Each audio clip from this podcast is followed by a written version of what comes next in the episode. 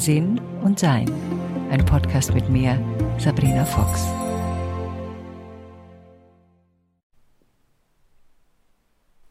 Akzeptiert zu sein, bewundert zu sein, Macht zu haben, irgendwas darzustellen, ein Influencer zu sein, das Wort finde ich immer ganz furchtbar.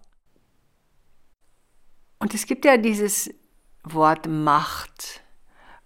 Und gerade in Zeiten der Politik, in der Aufregung der Welt, wer Macht hat, wer keine hat, wer sich irgendwie stärker zeigt als jemand anderer, wer sich durchsetzen kann, seinen Willen durchsetzen kann und wer nicht. Das sind ja alles so Themen, die uns im Leben beschäftigen. Sei es schon in der Kindheit, wenn man als Zweijähriger irgendwie Schokolade haben will und die Mama es einem nicht gibt oder der Papa. Oder wenn man dann Teenager ist und halt partout nicht auf die Party gehen darf, auf die man so unbedingt gehen will, weil sonst das Leben zusammenbricht. Oder zumindest glauben wir, dass das passiert.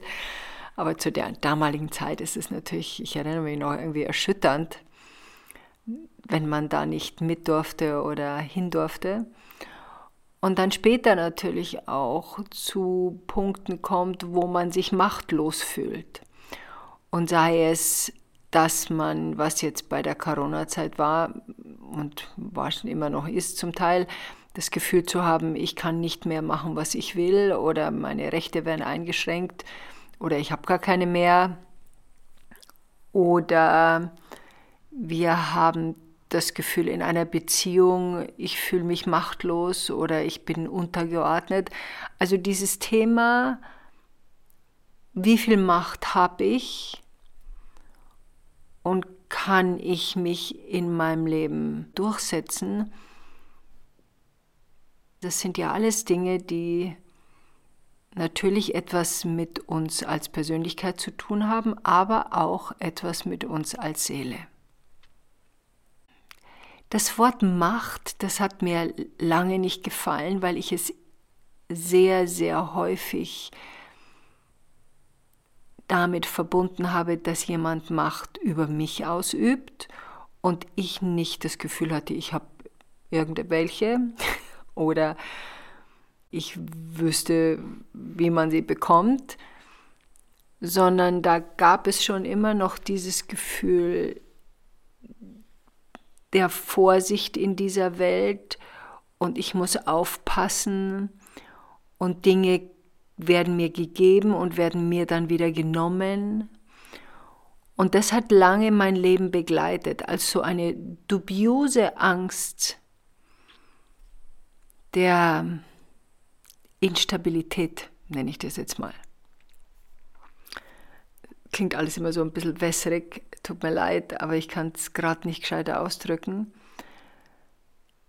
Ich glaube natürlich und weiß jetzt älter und durch viele Übungen und Erfahrungen reicher, dass viel damit zusammenhängt, dass wir unsere Macht nicht ausüben, die ja jede und jeder von uns hat.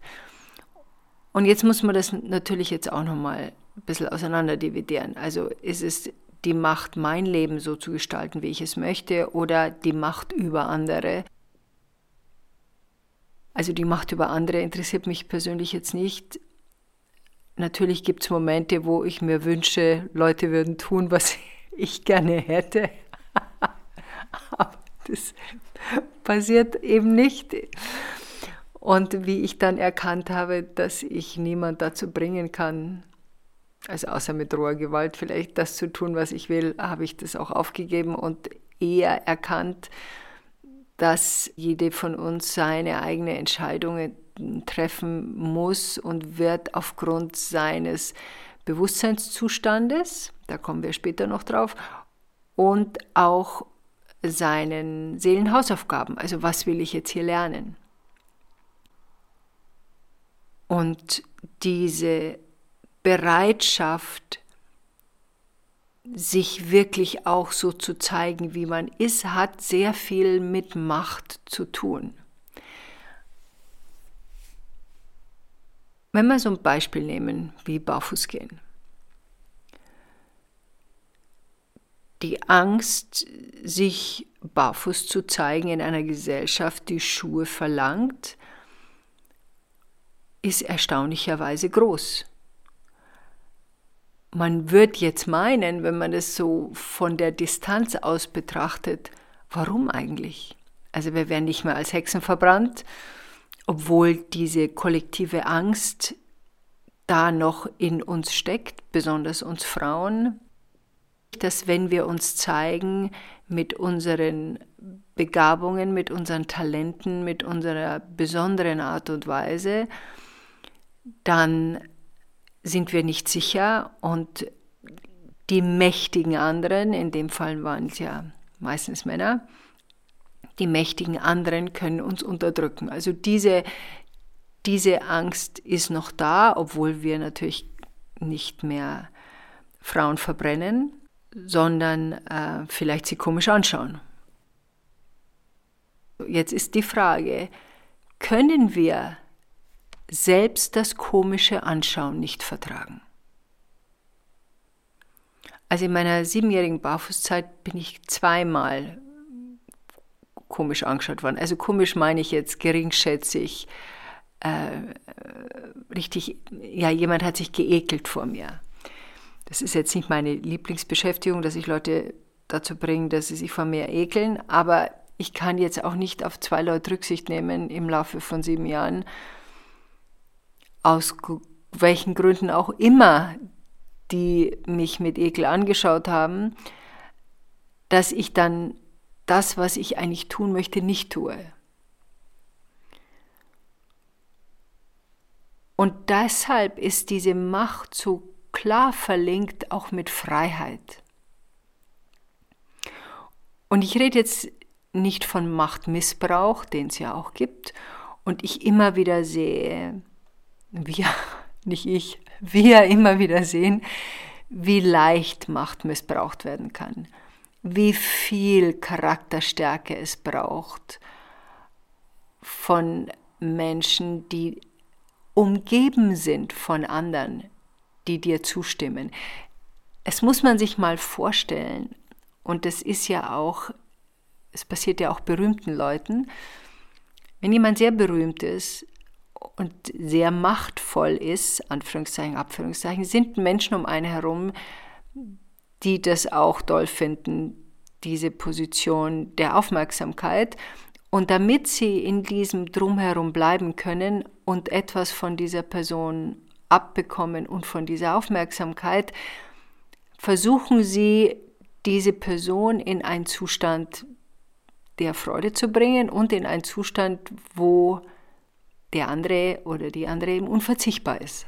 Also das heißt, ich stimme angenommen, du bist die machtvolle Person und ich möchte gerne in deinem Umkreis mich aufhalten, dann sage ich, wie toll du bist, dann sage ich, wie schick du aussiehst, dann sage ich, wie gescheit du bist und dann bin ich da und stimme dir zu.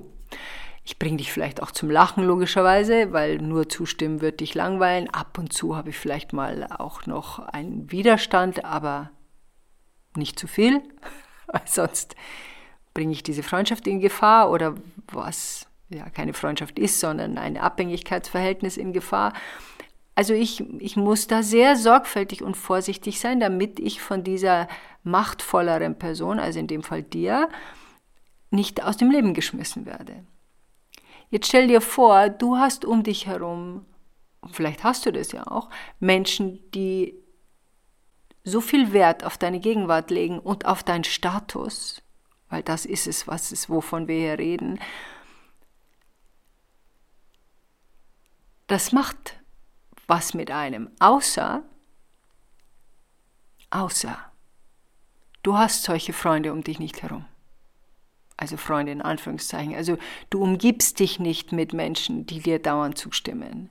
Du erkennst sehr schnell, mh, hm, nee, das sind Mitläuferinnen und Mitläufer, die da eben was davon abhaben wollen.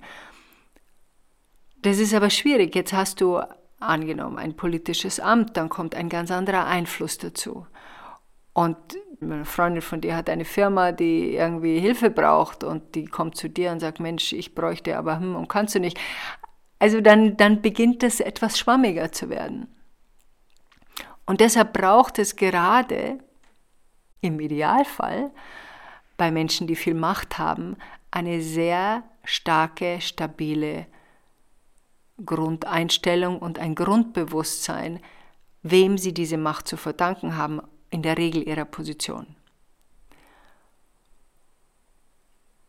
Und deshalb ist es so spannend, das auch so zu beobachten in der Welt und im Weltgeschehen.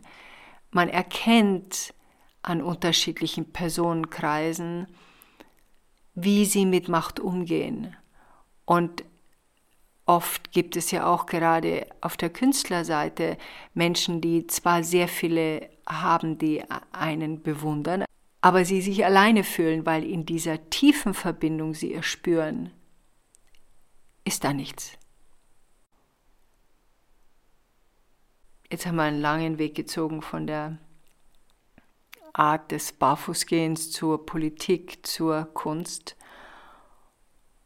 Was auch passiert zum Beispiel in diesem Gefühl der Macht, was ja meistens mit vielen Leuten zu tun hat oder Menschen, die abhängig sind in irgendeiner Form von meiner Gunst, dann kommt es natürlich auch darauf an, wofür ich das einsetze. Es gibt natürlich auch viele Menschen, die mit ihrer Macht, also ihrer Position, ihrem Status etwas Gutes tun, gut im Sinne von, sie haben ein Thema, sagen wir mal zum Beispiel Demenz oder Pflege oder ähm, Schulsystem, wo sie sagen, dafür möchte ich mich einsetzen, dass mehr Aufmerksamkeit auf dieses Thema gelenkt wird und da benutze ich meine Macht, meine Position dazu, um das auch zu tun.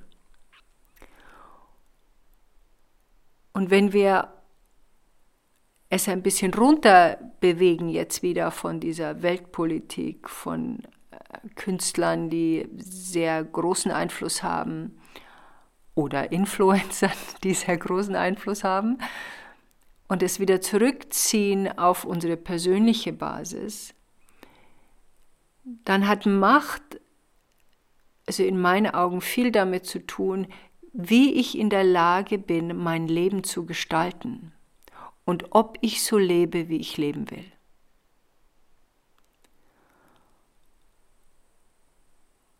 Und ich merke in, in meinem Sein, ist dieser Aspekt, so zu leben, wie ich leben will, hat eine, ja, eine große Kraft und nimmt einen großen Platz ein. Und in dem Moment, wo ich erspüre, dass ich Entscheidungen treffe, die meine Freiheit einschränken, werde ich unruhig. Jetzt, was heißt es, meine Freiheit einschränken? Es gibt bestimmte Prioritäten, die wir haben. Und die Frage ist natürlich auch, was sind das für Prioritäten? Also habe ich eine Priorität, wo es heißt, ich möchte geliebt werden und das ist die Priorität in meinem Leben, da muss mir A klar sein, ich suche die Liebe im Außen, also bin immer in einem Abhängigkeitsverhältnis, dass ich jemanden finde, der mich liebt. Oder ich muss so viel tun für andere, dass ich hoffe, dass sie mich lieben. Aber mal frei bin ich damit jetzt wirklich nicht. Oder bin ich in der Lage zu sagen, ich möchte Liebe um mich herum haben, aber auch selber Liebe für mich haben. Also diese Selbstliebe, da gibt es ja, glaube ich, schon einen Podcast, wenn mich nicht alles täuscht, geht ja auch darum, dass ich selber mich schätze und akzeptiere und dadurch, dass ich es mit mir selber tue, tue ich es in der Regel dann auch mit anderen. Außer ich bin zu egozentrisch, aber das ist Das ist, das ist nicht Selbstliebe, das ist ein überzogenes Ego, das durchdreht. Das ist was anderes. Die Selbstliebe, das sich schätzen, an sich selber erfreuen, den eigenen Körper anzuschauen und zu sagen, mein, wie schön, dass ich dich habe, das ist was anderes, als wenn ich davor stehe und sage, ich bin die tollste und die größte und die schönste und alle anderen sind Deppen. Also das sind zwei völlig verschiedene Bewusstseinsebenen. Ja, und jetzt kommen wir zum Bewusstseinsebenenpunkt. Je klarer ich mein Leben anschaue und meine eigene Kraft erkenne. Und auch merke, wie ich sie gestalten will und wie ich sie haben will, so unterschiedliche Bewusstseinsebenen gibt es da. Es gibt eben halt auch, das habe ich oft erlebt, dass ich Dinge nicht bemerkt habe, dass ich Gewohnheiten habe, die mir gar nicht aufgefallen sind. Und erst, wie ich sie entweder selber entdeckt habe oder mir jemand das gesagt hat, konnte ich erforschen und nachschauen und sagen, oh ja, stimmt das. Das mache ich, das habe ich und das ist mir noch nicht aufgefallen. Gerade wenn wir das jetzt wieder zurückdrehen zu der persönlichen Macht und das, was wir uns wünschen von Macht. Ich kann nur ein Gefühl der eigenen Kraft entwickeln, wenn ich eine Selbstbestimmung in meinem Leben habe. Und zu dieser Selbstbestimmung gehört meiner Meinung nach das eigene Geld zu haben, also in der Regel zu verdienen, selbstständiger zu sein in meinem Handeln und nicht in diesem konstanten Kinderzustand zu sein, wo ich irgendjemand bitten muss, dass ich etwas bekomme. Ob das jetzt der Ehemann ist oder die Ehefrau oder sogar noch der Vater, wenn ich älter bin, oder die Mutter. Also wenn ich jemanden bitten muss, dauernd, um etwas zu bekommen, bin ich nicht mehr in meiner Kraft. Für viele ist am Ende des Lebens geht es um die, das Loslassen dieser Kraft und manchmal eben auch lernen, Unterstützung anzunehmen. Und es ist für Menschen, die sehr machtbewusst waren und sind und ihre eigene Kraft sehr geschätzt haben, ist es ein sehr, sehr schwieriger Schritt, den zu gehen, dass man Hilfe braucht, weil man Dinge nicht mehr so machen kann, wie man sie halt bisher gemacht hat. Da gibt es noch einen anderen Podcast dazu, das habe ich jemand versprochen. Trotzdem ist es in der jeweiligen Lebenssituation, in der wir uns befinden, immer zu schauen, sind wir in einer Selbstbestimmtheit? Und wenn nicht, warum nicht? Natürlich, das darf man auch nicht unterschätzen, ist manchmal ein bisschen einfacher, das nicht zu tun. Also man muss sich nicht um alles kümmern. Heute war so ein Tag, wo irgendwie 25 Sachen auf meinem Schreibtisch lagen, wo, also ich übertreibe hier maßlos, es waren nicht 25, es waren vielleicht sieben. Und wo ich das Gefühl hatte, oh nein, das auch noch und dieses auch noch. Und das war so ein Tag, heute ist auch Vollmond, wo ich am Abend gerne ähm, in Stille draußen sitze. Und ich musste das aus meinem System kriegen da gibt es so Momente, wo man sich wünscht, ach, wäre ich doch noch zehn und meine Eltern würden sich um alles kümmern und ich muss es nicht mehr tun. Das ist nett und ja, es hat auch seine Verlockungen, das stimmt schon. Aber das ist eben auch das, was unsere eigene Kraft von uns verlangt, dass wir die Verantwortung dafür übernehmen. Für unseren Zustand, unser Leben und unsere Kraft. Und ja, das ist nicht immer einfach, das gebe ich gerne zu, weiß ich auch selber. Aber diese Freude, selbst entscheiden zu können, selbst zu bestimmen, egal was die Leute um uns herum sagen es ist etwas, was, glaube ich, gerade von uns Frauen verlangt wird. Jetzt ist es Zeit, dass wir Vorbilder sind für alle anderen. Jede von uns ist in irgendeiner Form ein Vorbild für irgendjemanden. Und was für eine Art Vorbild will ich sein? Was möchte ich vermitteln? Und das ist eine Frage, die sehr spannend ist für uns Menschen, finde ich. Enjoy life.